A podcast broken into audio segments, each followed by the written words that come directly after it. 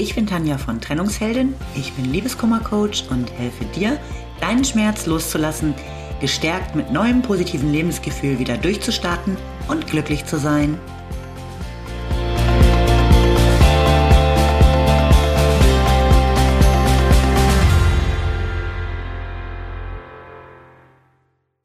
Hallo, schön, dass du wieder da bist. Mein Thema heute ist kein reines Liebeskummer-Thema, sondern betrifft eigentlich jeden Bereich des Lebens. Es geht ums Jammern, um Drama. Also nimm den Titel des Podcasts, hör auf zu jammern, nicht allzu persönlich, wenn es dir vielleicht wirklich gerade schlecht geht, denn dann bist du gar nicht gemeint. Mir ist in letzter Zeit wieder mal ganz verstärkt aufgefallen, dass Jammern und ein Drama aus allem machen irgendwie echt viel zu verbreitet ist. Und damit meine ich, wie eben gesagt, auf gar keinen Fall, dass man sich nicht auch mal beklagen oder jammern darf, wenn man wirklich einen Grund dazu hat. Ich meine eher so dieses ständige Klagen über den Job, den Chef, den Partner, das Leben im Allgemeinen und eben einfach über alles. Mir sind in den letzten Wochen so viele Situationen begegnet, in denen Drama angesagt war. Und zwar ausdrücklich nicht in meinen Coachings, sondern im normalen Leben. Wer sich für ein Coaching entschieden hat, der jammert für gewöhnlich nämlich nicht, sondern hat sich aktiv für eine Veränderung entschieden. Aber neulich habe ich zum Beispiel eine Bekannte in der Stadt getroffen, die ich länger nicht gesehen hatte. Und ähm, auf die Frage, Mensch, hallo, wie geht's dir denn? kam die Antwort, muss ja. Okay, dieses muss ja hört man öfter. Und ich frage mich dann immer, ist das jetzt irgendwie lustig gemeint oder ernst? Muss ja klingt für mich so nach, alles nicht gut, aber damit muss ich mich eben abfinden. Und dann frage ich mich immer, womit genau musst du dich denn abfinden? Aber in den meisten Fällen sorgt das auf die Frage folgende Gespräch dann ja auch für Aufklärung. Manchmal ist es der Job, der einfach schrecklich ist, ganz stressig und auch furchtbare Zustände im Unternehmen. Ach, und er ist der Chef und die Aufgaben. Entweder viel zu viel oder zu langweilig und natürlich deutlich zu wenig Geld. Oh, das ist ja nicht so angenehm.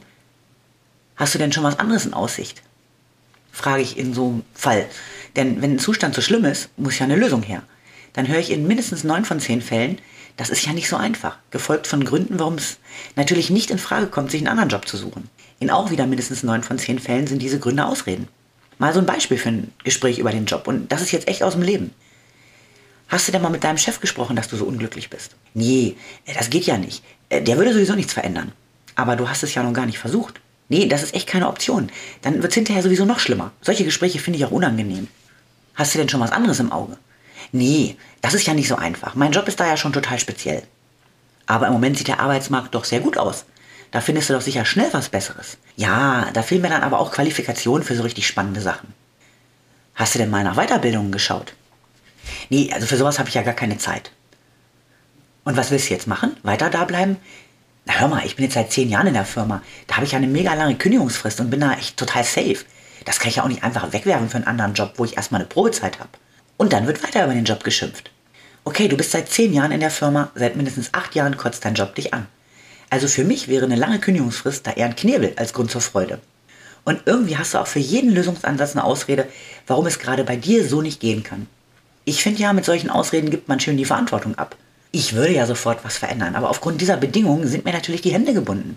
Ich kann da gar nicht zu. Bei mir ist das eben nicht so einfach. Das ist einfach so eine totale Opferhaltung. Also lieber weitere zehn Jahre im Jammermodus bleiben, statt einfach mal was anders machen. Immer das Opfer der äußeren Umstände. Und das ist ja nicht nur im Job so. In Beziehungen ist das nichts anderes. Ich kenne wirklich genügend Frauen und auch Männer, mit denen die Gespräche nach genau dem gleichen Muster ablaufen, wenn das Thema ihre Beziehung ist, über die sie sich lang und breit beklagen. Mein Partner tut dies nicht, macht das nicht und jenes fehlt mir auch total in der Beziehung. Und bei jeder Frage, die einen Lösungsansatz bringen könnte, kommen die entsprechenden Ausreden, warum all das nicht funktioniert, ohne es überhaupt ausprobiert zu haben. Und eine Trennung kommt natürlich nicht in Frage. Aus finanziellen Gründen, wegen gemeinsamer Haustiere oder, oder, oder. Ich rede jetzt extra nicht von gemeinsamen Kindern, denn da sehe ich es ähm, auf jeden Fall nochmal deutlich differenzierter. Allerdings erlebe ich bei dem einen oder anderen durchaus, dass Kinder vorgeschoben werden und man sich vermeintlich aus Rücksicht auf sie nicht einfach trennen möchte. Dabei ist doch die Frage, wie gut es Kindern letztendlich tut, ihre Eltern wirklich ständig negativ und unglücklich zu sehen.